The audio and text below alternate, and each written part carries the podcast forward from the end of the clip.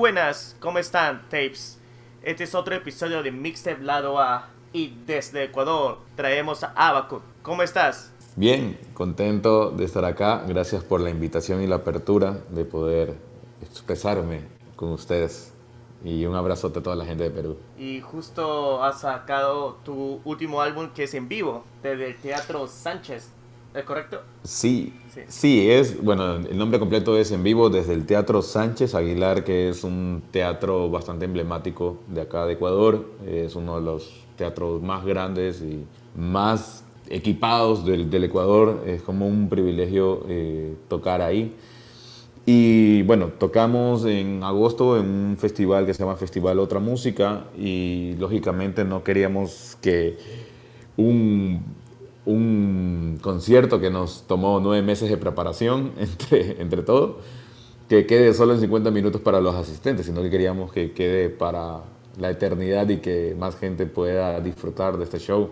Y es un formato nuevo que estoy presentando que se llama la semi-orquesta, que es como una banda más extensa, sin llegar a ser una orquesta, por eso el nombre es semi-orquesta, eh, que nació de una joda de un ensayo y, y se quedó ahí. Y y la verdad es que estoy muy contento porque siempre, desde muy chiquito, he escuchado discos en vivo, casetes en vivo y sesiones en vivo y como que siempre he tenido ese bichito de, de querer registrarlo o tener un disco y para mí es un privilegio y un lujo contar dentro de mi discografía con un formato en vivo, que es poco común, digamos, de, de muchos artistas independientes, sobre todo eh, que lo puedan llevar a cabo. Exacto, y bueno, ahora que mencionado sobre la semi-orquesta, que me parece interesante ese nombre también, como, como lo estabas comentando, que no es una orquesta completa. Y, pero tú has juntado a los, eh, a los miembros de, eh, de esas semi-orquestas o son tus amigos o son otras personas que te están ayudando en tu proyecto?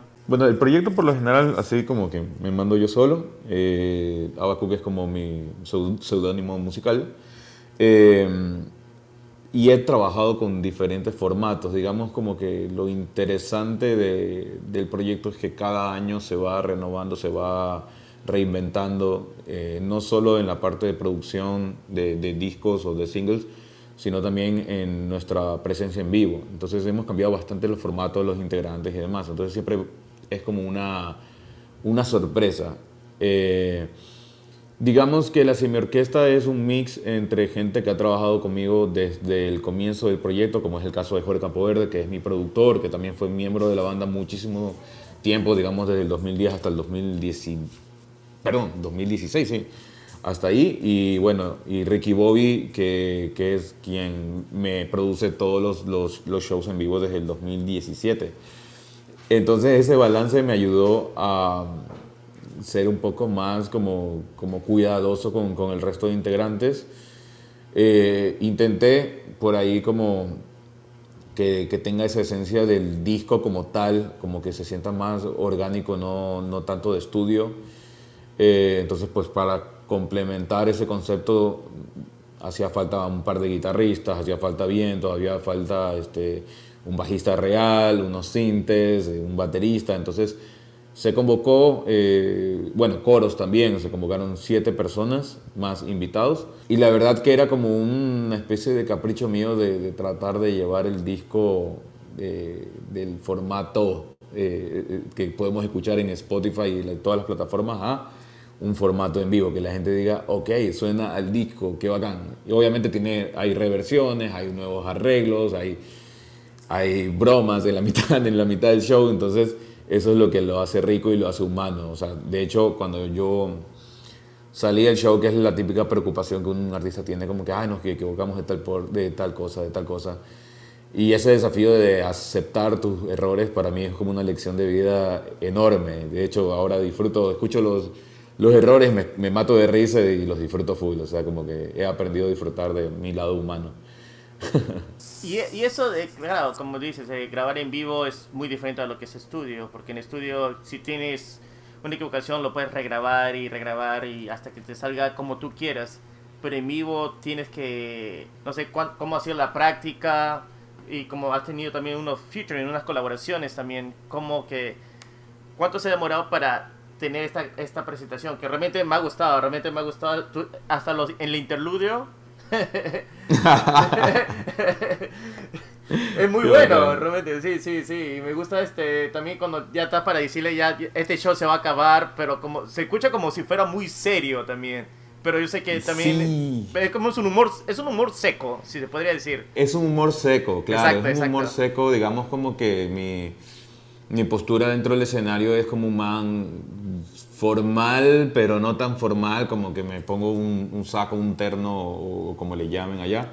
Es como estos trajes de, de, ir a un evento formal y me pongo una camiseta de cuadros adentro y es como que, como que ese contraste un poco entre lo, lo fancy y, y, lo descomplicado todo el tiempo, ¿no? Entonces yo lanzo unas bromas al público, pero yo estoy como, como te estoy hablando, o sea, como que te estoy hablando como de una forma bastante seria digamos que este es un poco, un poco mi, humor, mi característica de como, como, como Pancho, como, como soy yo eh, al natural.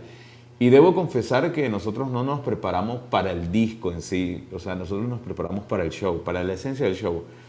Este show tuvo como una experiencia adicional eh, de que la gente se ponía unas gafas eh, durante el show. Eh, y estas gafas hacían unos efectos de, refracción de luz. Y, y, era como una experiencia mucho más eh, abrazadora para el público porque el público era parte de, esta, de este efecto psicodélico de que estaba generándose en el lugar. Entonces, parte de, de, este concepto que es un poco como psicodélico, medio sesentero, setentero, igual pues es música de, ahora, también se le aumentaron estas locuciones que es lo que le da como que esa, esa etiqueta formal. Y es muy chistoso porque estábamos en, un teatro así muy, muy, muy grande, muy grande. No, no, no tengo idea cómo me paré ahí, con, con, con, qué ganas. Pero sí es un lugar que te intimida y es como que súper chistoso haber eh, eh, tenido esta apuesta. Pero como te digo, nosotros ensayamos, me parece que fueron cuatro ensayos previos eh, al, al show. Más fue, digamos, nos preparamos como unos nueve meses más para la preproducción del show, como que preparar este, toda la parte de repartir las partes a los músicos, convocar a los músicos, elegir a los músicos indicados. Eh, también yo me moré muchísimo en, la parte del concepto visual del músico. Eh, hubo una puesta de luces gigantescas, nunca en ningún otro show había puesto tantas luces. Eh, las pruebas también con las gafas, estas eh, también tuvimos que importar las gafas de, Estados Unidos porque no, no, las vendían acá en Ecuador. Entonces fue como que toda esa parte fue como que la parte más, más estresante, digamos, del show, como que todos esos detalles previos de, de, de los detallitos, incluso como estamos en pandemia, como que, que, que, todo el mundo esté con mascarilla, que las gafas estén eh, desinfectadas, que estén selladas al vacío, que tengan que abrirlas en ese momento, que los códigos QR al show y demás más nos estamos preocupando por otras cosas que de la grabación en sí. Entonces debo confesar que lo que van a escuchar, pues después de esta entrevista, que por favor vayan a escuchar el disco, van a escuchar algo netamente orgánico, tal cual nos paramos en la escena. O sea, fue como que dimos el show y lo que dimos está ahí registrado.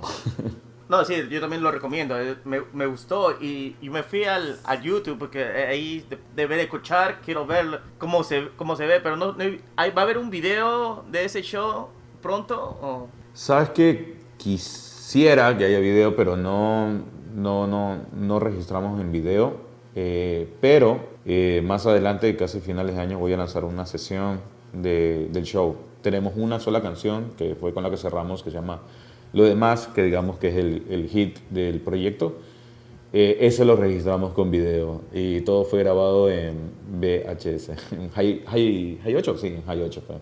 Entonces estaba como en un formato bastante vintage, Va, tiene mucha onda. ¿Y te gusta es, es, eso lo que es eh, vintage, no? Porque justo estaba viendo tu video último que sacaste.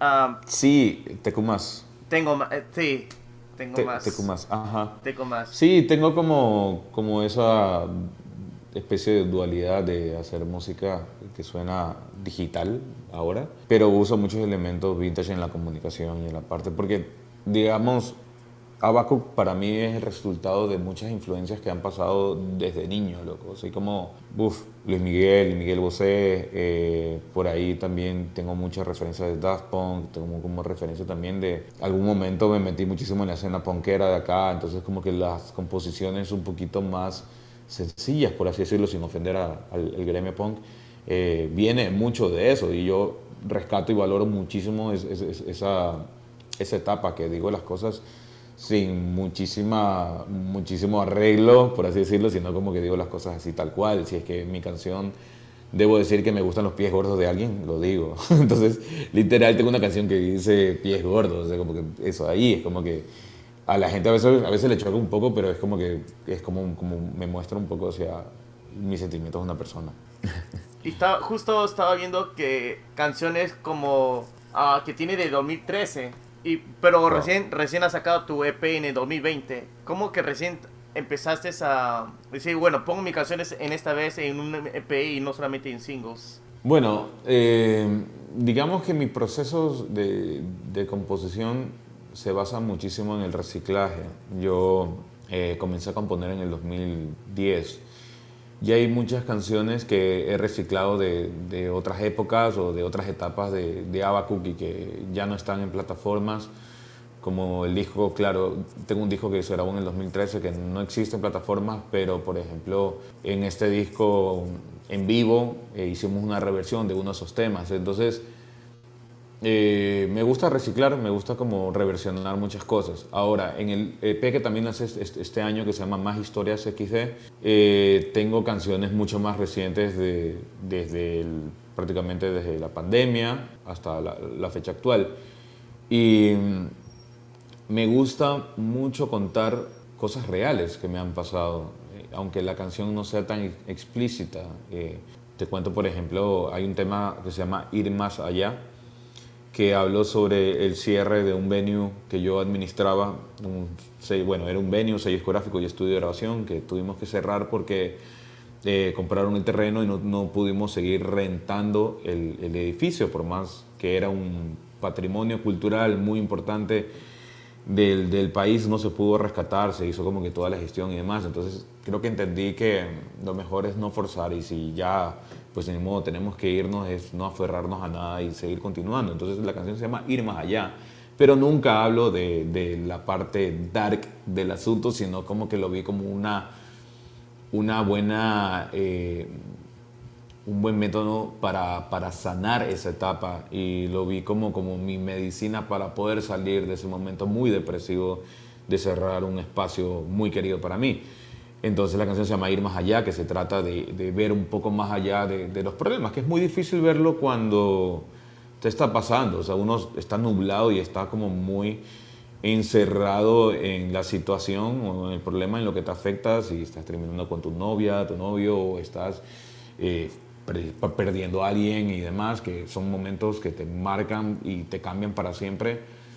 Pero está bueno que alguien te repita en esos momentos de que bueno, hay, hay más cosas y creo que lo, lo, mejor que tú puedes hacer cuando tú pierdes a alguien o un lugar o alguna mascota, el mejor homenaje o el mejor, eh, la mejor enseñanza que te puede dejar el lugar o, o, un ser querido es continuar, es continuar y entender de que hay más cosas, hay más allá. Entonces por eso se llama ir más allá.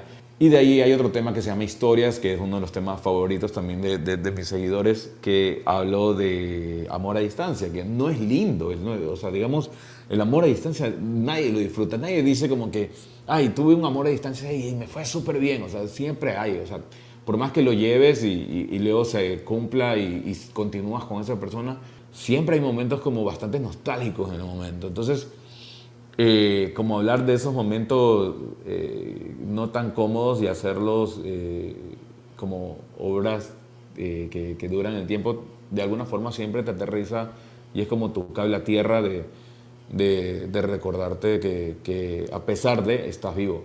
Hay otro, hay otro tema que, que hablo, eh, Ponte en hablo de la pérdida de, de, mis abuelos y mis tíos. Hay muchos, muchas personas que me dicen, no, estás hablando de tu ex.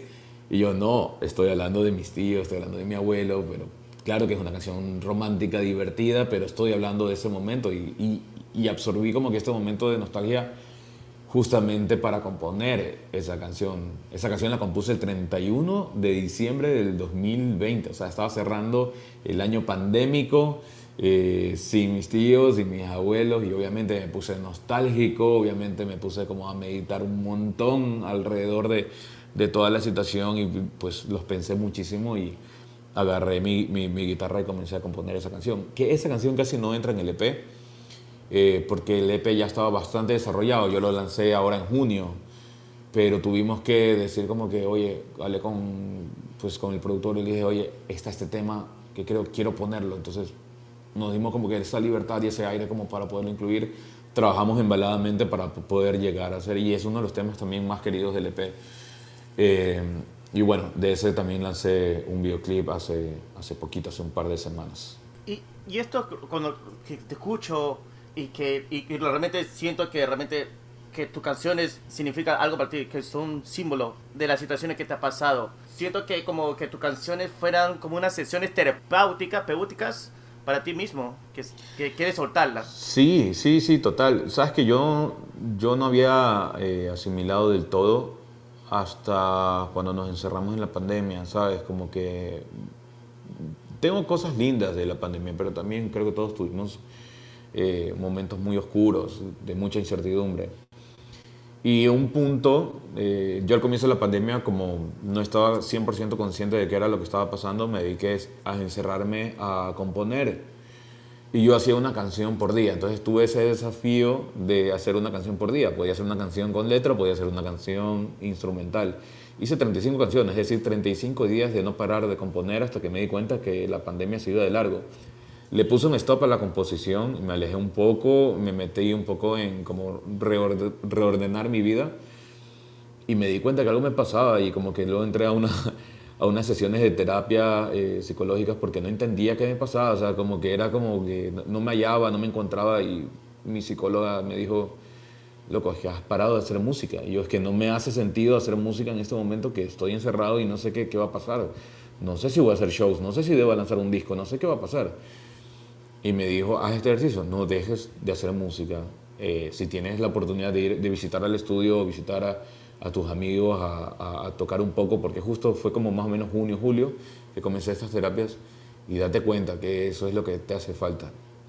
Y efectivamente sí, o sea, me di cuenta que eh, a mí la música, porque la conozco desde muy chiquito, tuve el privilegio de nacer en una cuna musical y desde muy chiquito comencé a, tocar instrumentos, o sea, yo era como que el típico niño raro que no le gustaba ir a la juguetería, pero le gustaba ir a la tienda de discos, a la tienda de instrumentos, entonces era como que me estaban quitando, aparte de la libertad de salir, aparte de la libertad de trabajar, eh, estaba cancelando un área muy sensible y creativo de mi vida.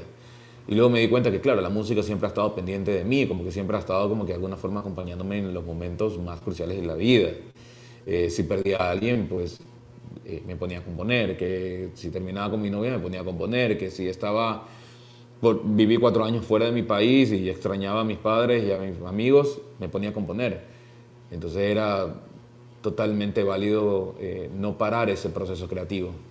Y entonces sí, es muy acertado tu criterio de que es es un proceso de sanación, es terapia para mí la música. Y, y nos estabas contando que tienes como 35 canciones, entonces eh, las canciones que no, no han salido a la luz, ¿va a salir en algún momento o sientes que solamente es para ti mismo?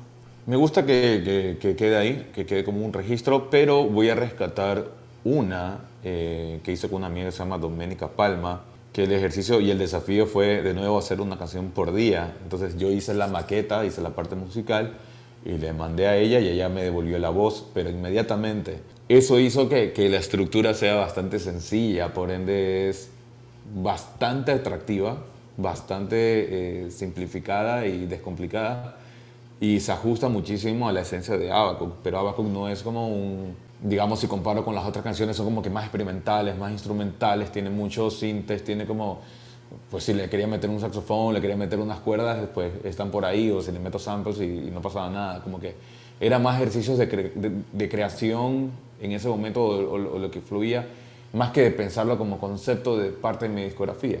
Pero creo que voy a rescatar esta canción. Eh, el próximo año pienso lanzar un, un, nuevo EP y bueno, como te conté, nosotros eh, como, como, como proyecto o productores estamos siempre con el desafío de evolucionar y, que no les tome de sorpresa que el próximo año Abacuc sea otra cosa. Entonces, esa es como que, digamos, si es lo mismo, a mí me aburre. Entonces, yo soy de esas personas que por ejemplo, si me hablan de, oye, ¿por qué no te tatúas tal cosa? Es como que lo pienso tanto porque sé que me aburro rápido de las cosas. Entonces, si pudiera tener un, tatuaje eh, que lo pueda moldar con el tiempo, lo haría. Entonces, sí, sí es como que complicado para mí. Entonces, eh, soy de esas personas que sí necesitan un desafío mayor para, para continuar produciendo. Y es muy interesante porque, claro, si escuchas historias que comienzan con un sample, que es un poco más electrónico, y te, y te quemas que te, que, te, quemas, ¿no? ¿Te quemas? Ah, ah, realmente me gustó el saxofón en esa canción. Es como que, ¿cómo tú sabes que el saxofón tiene que ir en esa canción, en otra canción? Es que, no sé, a veces la producción como lo, me parece maravilloso y asombroso a la vez porque como que cae perfecto en esa canción. Y tal vez si fuera lo hubiera puesto en otra canción, tal vez no, no tendría el mismo sabor. Sí, mira, yo te cuento, digamos, mi experiencia previa a, llegar a, este punto de, de, tener este criterio o, o, de escuchar qué es lo que necesita la canción o lo que la canción te va dictando, ¿no? Va desde la composición. Yo antes cometía un gran error y me costó un disco que lo sacamos en físico y lo bajamos de plataformas digitales porque no funcionaba porque yo hacía lo contrario, era como que me gustaba saturar y como que me gustaba como que sobreproducir las cosas y como que hacer mucho ejercicio de producción y como que tripear de más, sobrepensar muchas cosas, variar muchísimo en géneros y, dinámicas, que a veces es bueno, pero si el, la canción o el proyecto no te dicta esto, quizás puede, ser, puede sonar como muy pretencioso. Entonces a mí me costó un disco, me costó una inversión, me costó horas de estudio, me costó lanzamientos, me costó puestas en vivo y, shows totalmente vacíos como para poder entender de que creo que tengo que pensar más las cosas desde la composición. Entonces, como te digo, tuve que aprender a las bravas, tuve que aprender a la... me costó lágrimas y, dinero desperdiciado para poder entender. De ahí, eh, lo que puedo rescatar de, de, ese, de ese momento, que para mí fue como una escuela o como reprobar un examen o que te quedes de la tesis, eh, es aprender, no te queda otra que aprender de los errores. Entonces, eh, lo más cómodo y lo que yo le recomiendo a, todo el mundo es que tripeen la canción como si fuera un plato de comida. Por eso creo que se llama Abacuque el proyecto. Porque yo todo lo relaciono con la comida. Es como que cuando tú saturas de sabores o cuando sobrecoccionas las cosas, puede ser que la carne te quede un poco dura o que la combinación de sabores no esté bien o le pusiste dos sabores fuertes en el mismo plato y no sabes si te sabe más a ajo y, o, a aceite eh, o, vinagre balsámico y es como que no puedes combinar tantas cosas en un plato. Tiene que ser muy ordenado, tienes que respetar ciertos patrones, tienes que eh, respetar muchas, muchas dinámicas de la canción. Entonces, si lo vemos como un plato, imagínense que es una pizza, imagínense cómo sería una pizza bastante equilibrada de ingredientes y que todo tenga que cada pedazo de tu pizza tenga un buen sabor balanceado. Yo creo que esa es la forma más fácil de, de, entenderlo, porque todo, a todo el mundo le gusta comer rico. Entonces, imagínate, pues, agarrar un, un puré de, de, papas y echarle un montón de salsa de tomate, mostaza y de repente le metes un ajo picado. O sea, no, no, no tiene sentido. Entonces, más bien como que si te lo acompañas con con una carnecita y un arrocito al lado, pues vas a ver más rico, vas a respetar ciertas, ciertos sabores, entonces cada sabor tiene su lugar. Lo mismo pasa con la música, hay que saberla escuchar, saberla respetar, saber darle sus espacios, saber qué es lo que quieres decir también, ¿no? A veces eh, un saxofón queda bien y a veces solo un piano que acompañándote en toda la canción queda hermoso. Todo depende de lo que quieres decir. Wow realmente, claro, con, tu experiencia ya sabes a, a, lo que vas, claro. Y me gustó eh, bastante tu, la, eso de la pizza, realmente sí. es bien simple, genial. me gustó, me gustó. Ah, en este EP, más historias, y me doy cuenta que el más está en tus canciones. ¿Lo hace, ¿Era algo que lo, has, lo habías previsto antes eh, de ese más? ¿O fue así de la nada? Eso fue, eso salió un poco de la nada. Te cuento que ir más allá, o sea, con el símbolo más, sí estuvo el propósito como, eh, como canción, como que, no sé, dije, bueno, para que suene elegante, pues para que se vea elegante sobre todo el, símbolo más. Eh, luego saqué este, este single que se llama Historias y ya cuando tenía todo el EP listo para lanzar, en Instagram en una transmisión en vivo que estaba haciendo con, desde mi cuenta de Abacu. Eh, les dije, oigan, todavía no, no tengo idea cuál va a ser el, el nombre del, del, disco. Entonces comenzamos a hablar un poco del concepto. Yo le estaba contando que cada canción es una historia de mi vida, que tripen, que es como un cómic, que son como eh, retazos de mi vida puestas en un EP, que está historias, está ir más allá. Entonces alguien por molestar, neta broma, eh, puso, ¿por qué no le pones más historias? Como la canción, ¿no? Y es la combinación de ir más allá e historias, ¿no? Entonces la gente comenzó a molestar con eso, sí, más historias, más historias. Y alguien para, por, pues, para que se sienta un poco más a broma, le puso el XD, como que, así, ah, que coqueto el, el, chiste. Entonces se imprimió así. O sea, yo me descompliqué, creo muchísimo en el criterio de la gente que me sigue y la verdad es que me ha ido súper bien cada vez que confío en ellos y le puse más historias XD, más el, el, símbolo más, historias y el XD como cuando te ríes. Entonces a la gente le encantó, o sea, es como que es tan genuino y tan espontáneo que, que y aparte sí lo relaciona mucho a mí, no es que lo sienten como algo ajeno, entonces es como que la gente se, se ríe mucho, ¿sabes? Y me gusta hacer que la gente participe mucho de, de mis procesos creativos, por ejemplo, historias eh, también salió de, de, una encuesta en Instagram. Alguien, pues les dije, hoy estoy haciendo una canción nueva, no tengo idea cómo va a ser la letra, por favor mándenme sus historias, porque quiero que la canción se llame Historias. Mándenme historias ustedes. Entonces puse ahí como que un buzón de preguntas y la gente me contó sus cosas. Y agarré una de esas que se trataba de un amor a distancia y paralelamente me pasó después a mí. Fue muy loco porque cogí esa canción, la comencé a componer y en medio del proceso creativo eh, mi exnovia me dice, oye, me voy a vivir a Madrid a estudiar. Y yo como que, wow, o sea, como me está pasando esto que estoy grabando. Y la primera vez que lo toqué en vivo, como el fit es con Amantina, eh, un proyecto de, de, Colombia, al cual admiro muchísimo, eh, nos paramos en un festival a tocar la canción en vivo y los dos estamos pasando por un momento muy similar y es muy loco cómo, cómo todo se comienza a, a, a unir. Y por eso te digo que yo confío muchísimo en el criterio de la gente, confío muchísimo en, lo que la gente me dice porque creo que tiene una lectura mucho más profunda de la que yo tengo estando desde adentro del proyecto. O sea, yo estoy seguro que ellos entienden mucho más mi música que yo. Entonces, cuando canté esa canción, justo mi ex novia estaba viviendo allá y hay una parte que yo la, la compuse para ella y, y, créeme que fue como, nunca había sentido esa sensación de que que es como cuando estás dando como un discurso y de repente te pones nervioso y se te cierra la, garganta. Y yo sentí eso, o sea, era un festival gigante, un festival, el festival más grande de Guayaquil, se llama Funka Fest, estaba como que frente a miles de personas cantando esta canción, mi novia justo se había ido, eh, mi pana también, pues Amantina también estaba pasando por la misma situación y estábamos presentando esta canción y los dos estábamos con un nudo en la garganta y y la gente nos grabó y nos mandaba los videos y tú veías tal sentimiento que la gente decía como que, brother, esto acá... O sea, la gente se le puso la piel de gallina, fue tan mágico y poder transmitir y que la gente sienta esta empatía hacia nosotros fue hermoso. O sea, y al último nos abrazamos casi que llorando. O sea, fue como que un momento en donde nos mostramos bastante vulnerables ante el público y la gente amó eso ahí. O sea, es como que estos somos, o sea, vivimos exactamente lo que cada uno de ustedes viven, o sea, somos reales, somos como ustedes, así.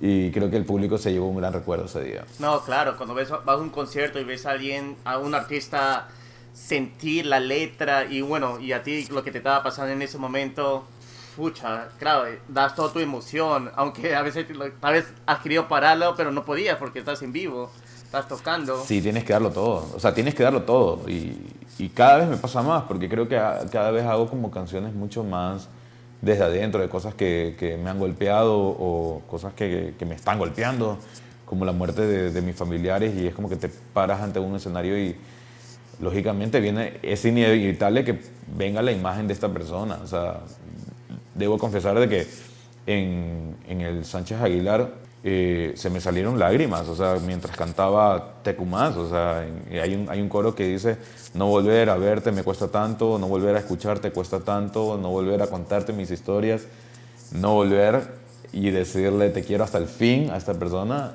eh, es súper fuerte. A mí se me salieron dos lágrimas así bien marcadas y la gente está así como que en blanco, así como que, wow, sí que fuerte esto aquí.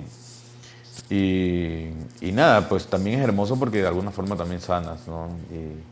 Y, y creo yo que hacer canciones de, de momentos muy, muy fuertes eh, te ayudan muchísimo a seguir adelante, a seguir continuando. Claro, pero, y, pero a la vez tú no tienes miedo a sentirte vulnerable en frente de, de personas. Tú te sientes que estás libre. he aprendido, he aprendido eso. Eh, yo por mucho tiempo fui una persona bastante dura, como que sí, todo bien. Tú me decías, hola Pancho, ¿cómo estás? Sí, todo bien. Y Pancho, y, sí, todo bien, como que relajado, como que siempre he tratado de mostrarme como que el man, el man chistoso, el man buen trip, el man que siempre está de buen humor. Y creo yo que, nada, como que con el pasar de los años entendí de que es muy importante eh, entender de que a veces está bueno sentirse mal, o sea, como que no tenerle miedo a las emociones. Al final las emociones son eh, pasajeras, son momentos que, pasan. Hay que entender que son transitorios. Entonces, tanto la felicidad como la tristeza. Entonces, como que disfrutar de cada uno de ellos, o sea, como que disfrutar de eso ahí. Ahora no tengo miedo. Te soy sincero, como que, hey, este soy yo, como que chuta, estoy pasando por esto acá, todo bien. Eh, he aprendido también a valorar la gente que está muy cerca de mí, eh, mi familia, mis amigos, como que los amo un montón y como que a cada rato estoy como un osito cariñoso diciéndoles, oye, no sabes lo mucho que te quiero y te abrazo, así como que... Eh. Entonces sí, sí, sí, eh, pues me ha tocado, me ha tocado pues a, a las bravas aprender a, a, soltar emociones, que se los recomiendo a todo el mundo, suelten todo, o sea, no se guarden nada, sí, eso, sean muy abiertos. Es verdad, no hay que guardarse, es peor quedárselo, quedárselo adentro. Y si tiene miedo al público, al menos confíen con alguien y a soltar todos sus los demonios. Pero todavía no sabes una fecha de lo que va a salir de tu nuevo proyecto EP o quieres seguir definiendo este álbum en vivo. Voy a seguir hablando del vivo, voy a seguir hablando del videoclip hasta que termine el año. Eh, de ahí me voy a encerrar pues diciembre y enero para componer. Calculo yo que en febrero comienzo a grabar voy a tratar de no demorarme mucho para que dentro de al menos de los primeros seis meses tengamos disco nuevo. Eh, pero no tengo fecha. Te soy sincero, desde la pandemia se me ha hecho muy difícil hacer planes a mediados y a largo plazo. O sea, he aprendido un poco a, a vivir más el presente. O sea, se me ha hecho súper difícil. Pero eh, hablar de una fecha ahorita es un poco prematuro, pero siempre estoy como que en bastante contacto con, con la gente, eh, hablando en, redes, compartiendo mis procesos. Yo soy esa persona que no se reserva nada. Obviamente las cosas que no he lanzado no, las revelo, pero eh, como te digo, si es que estoy armando una portada y, y, necesito el criterio de la gente, se la pido. O si estoy hablando de un tema y no me está fluyendo la creatividad de la letra, le pido ayuda a la gente. Entonces, eso es lo bacán, como que siempre estoy de alguna forma en contacto con mi público y confío 100% en el criterio de la gente. Me gusta escuchar lo que la gente piensa, lo que la gente siente acerca de, de, de lo que yo estoy pasando. Entonces, los invito a seguirme para que sean parte de todo este proceso creativo. Me gusta muchísimo también involucrar a la gente, en, incluso hasta en mis videoclips. O sea, a veces les pregunto, ¿ustedes creen que este es el, el lugar correcto para grabar el videoclip y no sé qué? Y como que la gente participa full de eso. Entonces, nada, síganme en las redes. Se escribe Abacook con A-B-B-A-C-O-K. Aba como el grupo Aba y Cook de cocinar en inglés. Como cocinando con Ava, ¿no? sí, cocinando con Ava, exactamente. La cocina de Ava. Entonces eso, eh, digamos que no hay una fecha, pero, pero que estamos trabajando duro y estamos dándole con todo.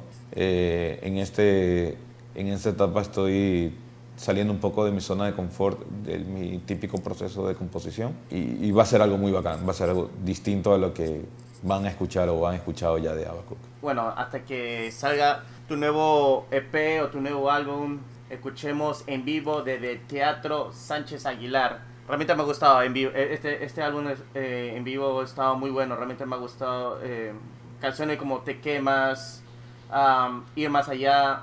También una canción, Arte según Platón. Me, me pareció muy interesante. Sí, este tema es de un amigo que se llama Viera, que es de Puerto Viejo, un artistazo, una revelación eh, de este año, creo. Sí, de este año.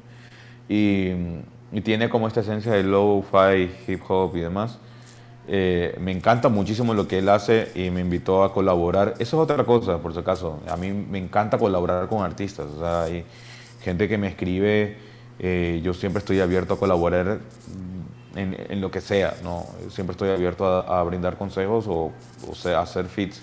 Entonces me escribió Viera para hacer un, un fit en esta canción. Le metí esas líneas mías. Y mm, ese tema realmente es de él, está dentro de, su disco. Eh, pero pues la tocamos en vivo con toda la banda, entonces tenemos este mix entre lo orgánico y los elementos de hip hop clásicos de él. Y hacerla en vivo fue toda una experiencia con la semi-orquesta, fue realmente mágico. Y la verdad es que eh, para mí y para mucha gente ha sido una gran sorpresa, porque digamos, la gente que sigue mi, mi, proyecto de, de hace varios años se quedó como que, wow, ¿qué es esta canción? Eh, pero es un hit esa canción, está buenazo. No, sí, se me ha gustado. Uh, pero sí, en la próxima que hagas un en vivo, por favor, grábalo para la, a la gente, las personas que no pueden estar ahí, eh, al menos también disfrutarlo. Y realmente que yo me imagino cómo ha sido, me, me meto en la mente, no sé, pero no, está, se escucha muy bien, muy bien. Y bueno, realmente lo recomiendo esta canción y que vean de qué más tu, también me gusta ese, esa sensación de los 90 en tu, en tu video. Es que yo soy... Sí, sí, tengo, como, tengo full... He, he, crecido en los 90, por eso será, no sé. sí, sí, sí, sí, tengo full, full influencia porque pues yo consumía muchísimo MTV, entonces eso ha marcado full, full mi personalidad, mi comunicación y demás. Bueno, quería aclarar que eh, la canción se llama TQ+, que es como te quiero, TQ+, eh, para que lo busquen, es TQ y el más, el símbolo más, para que cuando lo quieran buscar en YouTube o, o donde sea, pues búsquenlo así. Y sí tengo bastante influencia de los 90, de la música de los 90, del cine de los 90, de la forma de comunicar de los 90. Eh, prácticamente creo que era muy chico, pero, pero forma parte de, de, de mi vida de, como, como consumidor de música. Y ahí están tus influencias, me imagino. Tienes varias influencias. Sí, sí, sí, como al 100%.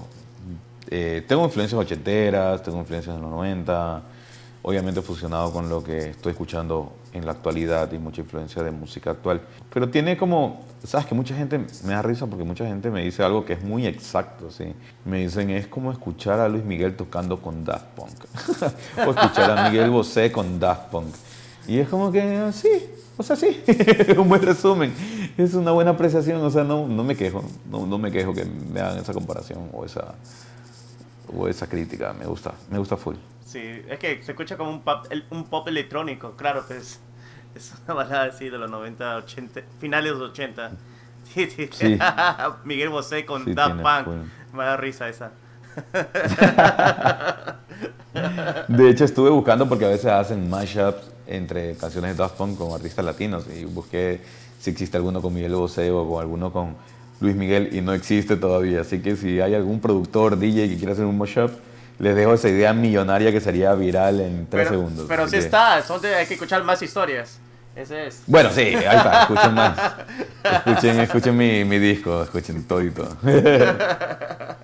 Buenísimo, muchísimas gracias Abacuc por tu tiempo y eh, para todos nuestros tapes, para todos nuestros oyentes, escuche Abacuc y su álbum en vivo de Teatro Sánchez Aguilar. Escuchen más historias, su EP y vean su video.